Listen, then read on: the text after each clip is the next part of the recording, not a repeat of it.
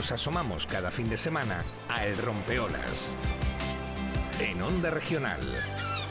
Segunda hora de programa, hoy es sábado y toca los icues de Cori. No hace tanto tiempo, a los niños que deambulaban por el puerto de Cartagena se les llamaba icues. De una esquina a otra conseguían algún pescado, hacían algún trabajico y en general aprendían muchas de las cosas que el mar podía enseñarles. Hoy en día, algunos de estos icues modernos, que están dispersos por los mares y océanos del mundo, se dedican a cuidar y estudiar los océanos. Los icues de Cori. Cada 15 días en el Rompeolas de Onda Regional. Y no seríamos nada, no podríamos hacer nada sin el alma mater de esta sección, el oceanógrafo, investigador de la Universidad Politécnica y cofundador del Instituto de Investigación Oceanográfica de Cartagena, de CORI. Eh, él es Francisco López Castejón. Hola Francisco, buenos días.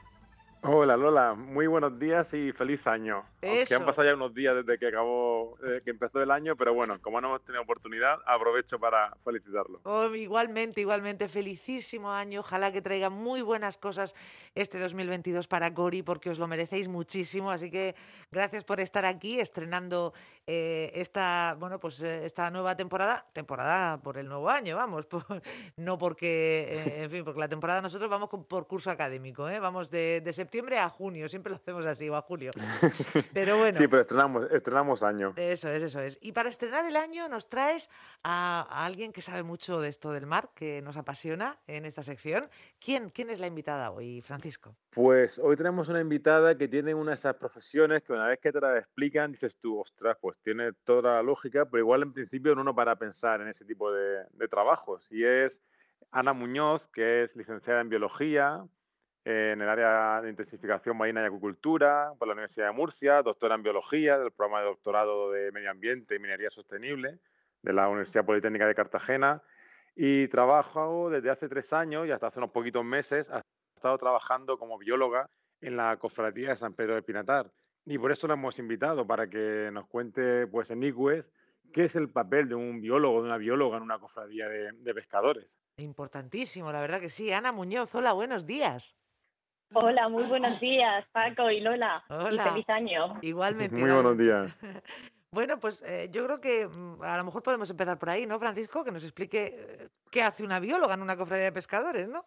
Efectivamente, esa era la, primera pregunta que tenía ya, era esa, ¿qué, qué hace una bióloga? A ver. Bueno, la, la, pregunta sería qué no hace un biólogo en una cofradía, o al menos en la de San Pedro del Pinatar, porque menos llevar la contabilidad y subastar, casi que hacemos de todo cuando, cuando hace falta, cuando hay mucho pescado, algún compañero eh, ha faltado, lo que sea. Pero bueno, dentro de las acciones realizadas por, por un biólogo en la Cofradía de Pescadores y en mi caso en la de San Pedro del Pinatar, pues encontrarían los muestreos periódicos de tallas de los ejemplares que llegan a la lonja para ser vendidos. Intentamos que este muestreo sea semanalmente para llevar a cabo así el seguimiento del tamaño de los individuos con la finalidad de de conocer más sobre las distintas poblaciones de especies que explotamos comercialmente, del stock de reproductores, del tamaño poblacional de los reclutas, de los ejemplares que han nacido y que se incorporan a una población. Además, la información la completamos con las estadísticas de venta, evaluando así las capturas que se realizan durante el año y las comparamos con años anteriores. Centramos también estos esfuerzos de muestreo sobre todo en, especies singulares, ya sea por, por, la importancia económica y de volumen de capturas que tienen, como sería, por ejemplo, el caso de la dorada, del lenguado, del langostino, del magre, del mújol, o porque sea una amenaza, como es el caso de, del cangrejo azul. Eh, también nos embarcamos con pescadores durante las jornadas de pesca, evaluando así los descartes, que de otra forma, pues no, los descartes son eh, aquellos ejemplares que, que no tienen valor económico y que se devuelven al mar. Es importante conocer eh, el porcentaje de la pesca que no tiene este valor económico y de ahí sacamos que la pesca artesanal es una de las más respetuosas con el medio, porque además de ser artes que son muy, eh, la mayoría son muy selectivos, Además, se, eh, se conciencia a los pescadores de que una manipulación rápida de este descarte la pesca artesanal eh, al, devolver, estos ejemplares al medio, pues eh, un alto porcentaje vuelve con vida y, en perfecto estado.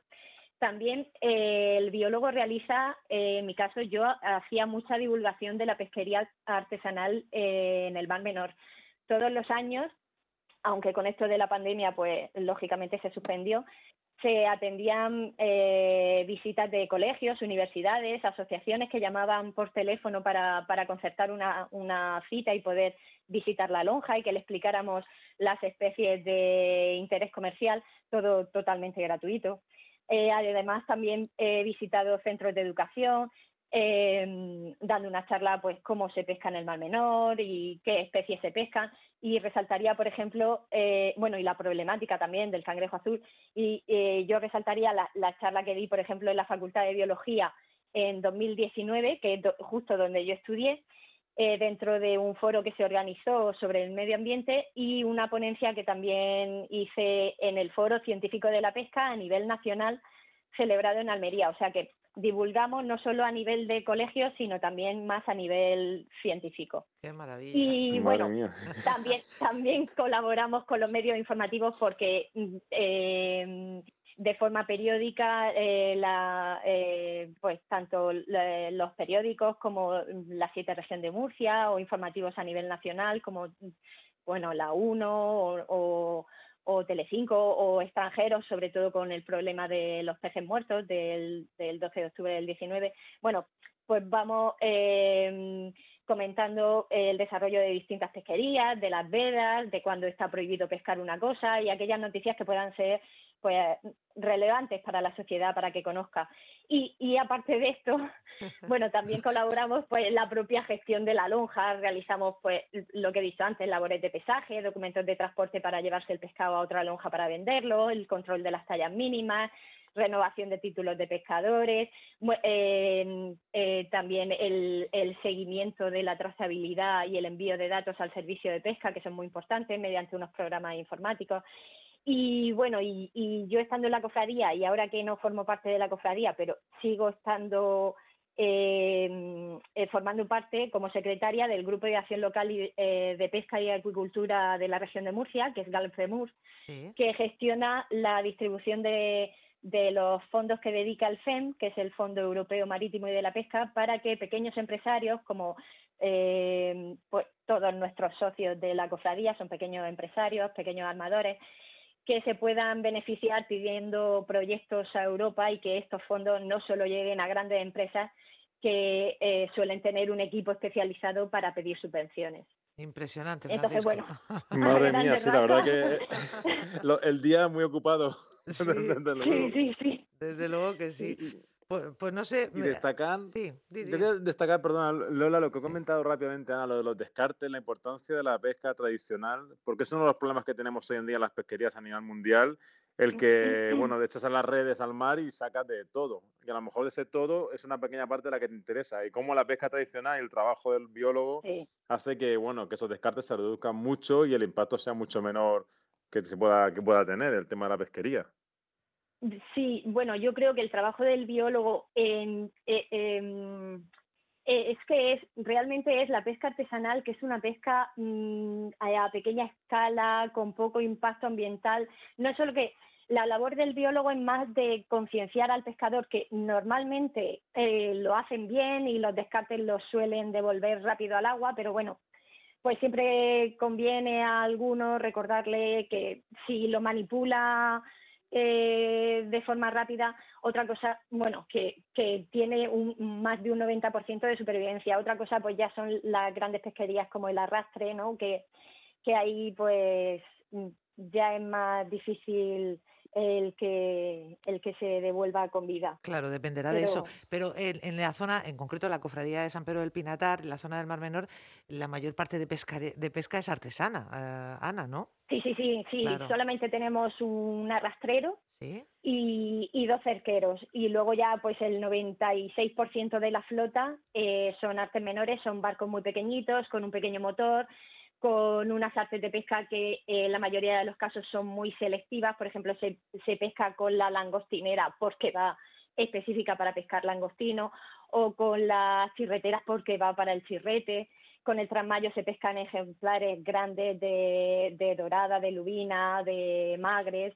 Entonces, son, pesca, son pesquerías eh, que tienen poco impacto y que sí que hay descarte, pero eh, la mayoría de ese descarte, sobre todo con la pesca de la paranza, que es un arte pasivo, fijo, que se deja eh, fijo en el agua y que no, no, se, no se mueve, solamente se, se coge el copo para sacar las capturas y se devuelve, pues en ese copo es como si tuvieras una pecera en el, en el agua, eh, se mantiene todo vivo hasta que llega el pescador para, para elevar el copo.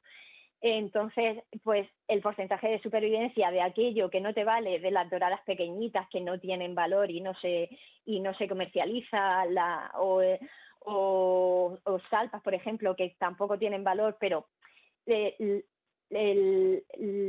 la, el papel del biólogo sería para aquellos pescadores que, que todavía les cuesta entender que esos esos peces que para ti no tienen valor forman parte de una cadena trófica que a lo mejor pues esa lubina que a ti sí te gusta pescar de tres kilos y pico, enorme, preciosa, pues mm, esas salpas que a ti no te valen o esos góvidos sí que pues son el alimento de esa, de esa lubina. Entonces es un poco el, el eh, es una pesca muy respetuosa, pero aparte pues la labor de concienciar un, un poco, aunque sí. sí que la, la mayoría sí que sí que lo hace bien. Y, esa labor de concienciación, porque claro, la, pesca, sobre todo tradicional, es algo que tiene, valga redundancia, mucha tradición. A veces el biólogo no se puede ver como un vigilante que le han puesto ahí al pescador y dice, vaya follón, que tengo aquí a alguien, o al contrario, es una... ¿cuál es la actitud que, que tú has encontrado?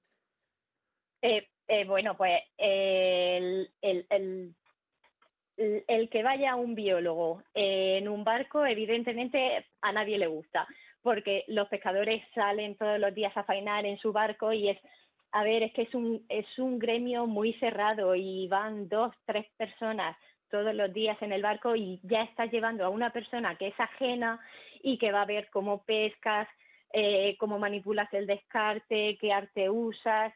Entonces, en el fondo, pues sí, sí que te estamos vigilando y es un poco incordio, pero yo tengo que decir que desde que eh, me empecé a embarcar, que me empecé a embarcar con arrastreros hace más de 10 años cuando estuve trabajando en una consultora ambiental, o estos tres años y medio que he estado en la cofradía de pescadores de San Pedro del Pinatar embarcándome mucho con artes menores, con barquitos pequeños, jamás, cada vez que le he dicho a, algún armador, oye, ¿me puedo embarcar contigo mañana y, y muestreo los peces y eso?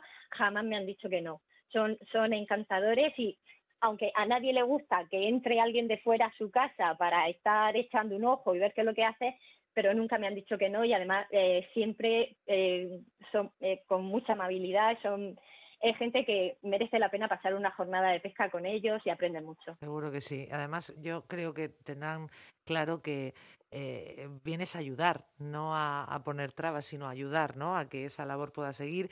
Claro. y además, ya, claro, y es que pues eso, el biólogo de una cofradía no es un inspector de pesca que se viene, o sea, es un compañero, es un compañero que te está luego eh, al mediodía solucionando la papeleta de la renovación de un título o del cambio de modalidad de un arte de pesca de, o del Mar Menor al Mediterráneo, o sea que eh, en el fondo pues es un compañero que, mm. que se encuentra ahí en la, en la cofradía. Fíjate, yo quería preguntarle, Francisco, porque dice que ha estado tres años y medio, o sea que se ha, ha vivido todo lo más intenso de estos tres años y medio en el Mar Menor, porque... Sí, ha sido una pena. Ha sido tremendo. Eh, eh, en base a esa experiencia de esos años, mm, bueno, ah, el episodio de Mortandad de Pérez ya lo hemos comentado mil veces, todo el episodio de anoxia, eutrofización, a ver si lo digo bien, del Mar Menor, pero em, mm, a nivel de capturas, eh, según la experiencia que, que has tenido, Ana, em, ¿han bajado las capturas?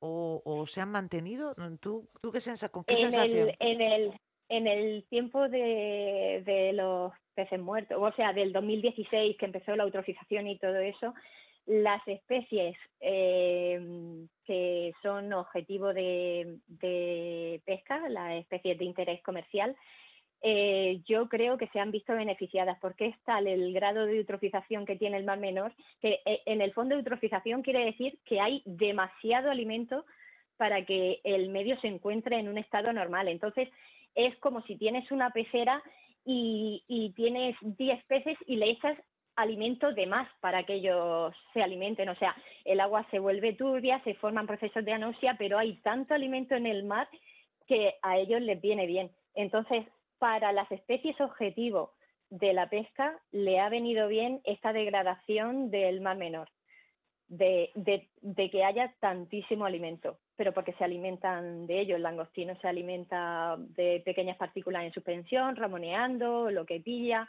y luego pues es una cadena, las doradas, las lubinas se comen ese langostino. Entonces, para la pesquería sí que le ha venido bien la eutrofización, ahora para el medio ambiente no. Y la pena es que sí que está viniendo bien para la pesca estos años, pero qué es lo que ocurra, qué es lo que ocurrirá cuando estos fenómenos de anoxia se, mm, desarrollen de forma más periódica, tengamos unos fondos sin oxígeno, se mueran esos moluscos que dan mm, alimento para las doradas, no haya, no haya vida en el fondo y entonces pues al final ocurrirá que la columna de agua pues pues, pues faltará el alimento de, esos herbívoros o esos pequeños carnívoros que, se alimentan de los bichillos del fondo. Claro, la importancia de, de conservar la, biodiversidad. O sea, que no.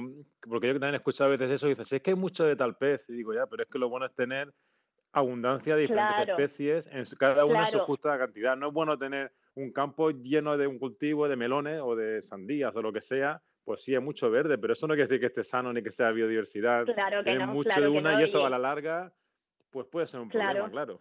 Claro, los fenómenos que se producen en otras lagunas costeras que están eutrofizadas, que están con sus aguas turbias y que tienen monocultivos de mújol o de, de, así, de alguna especie que, que suele vivir en, en estas lagunas costeras, pues eh, eh, suele sufrir fenómenos distróficos como, como comenta el catedrático de ecología Ángel Pérez Ruzafa continuamente. Nosotros en nuestro mar menor, por esta eh, biodiversidad que tiene, de que la cubeta norte no tiene nada que ver con la cubeta sur,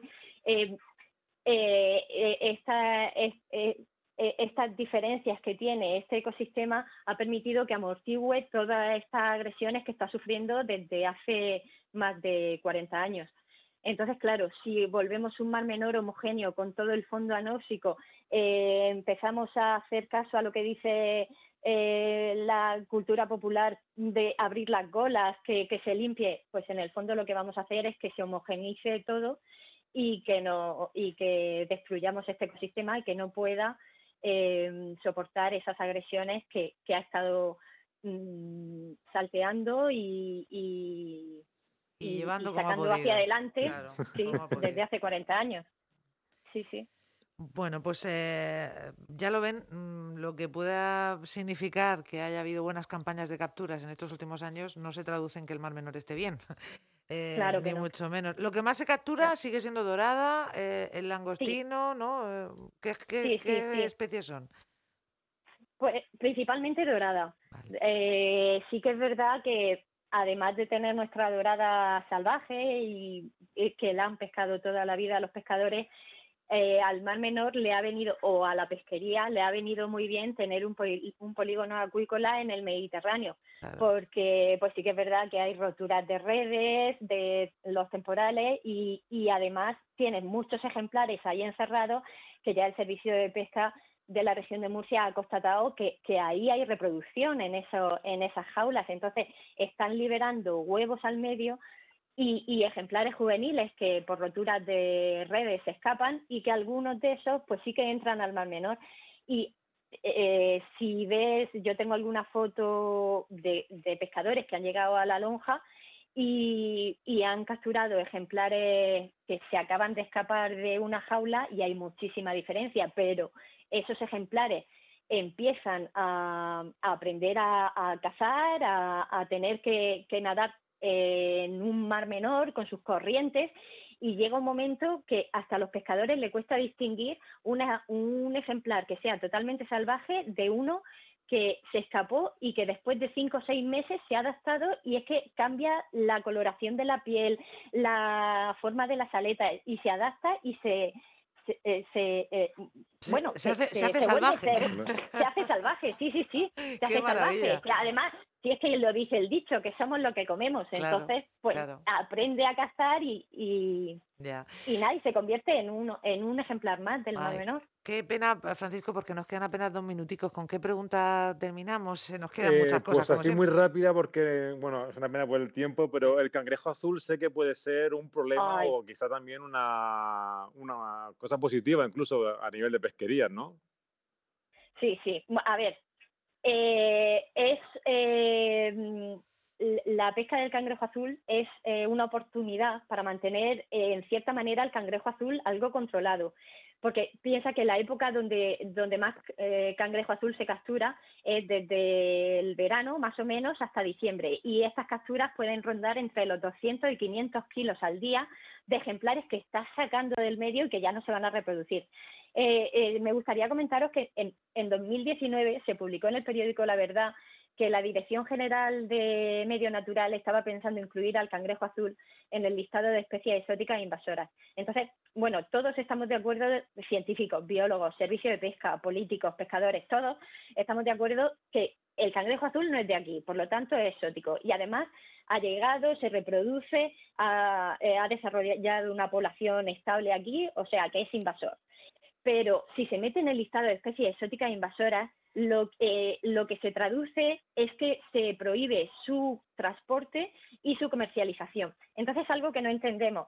Y bueno, y la figura ahí del biólogo, eh, en colaboración con el oceanográfico, lo que hicimos fue eh, redactar un informe al servicio de pesca y que este lo trasladó al comité científico, explicando que meter al cangrejo azul en ese listado eh, se debería de realizar una vez que se acuerde un paquete de medidas eficaces con dinero real, no que quede todo en, papel, para realizar un plan de gestión y mantener a raya al cangrejo azul. Mientras que eso no se haga, la única forma de evitar que el cangrejo azul destruya el ecosistema del mar menor y que se lo coma absolutamente todo es mediante la pesca artesanal.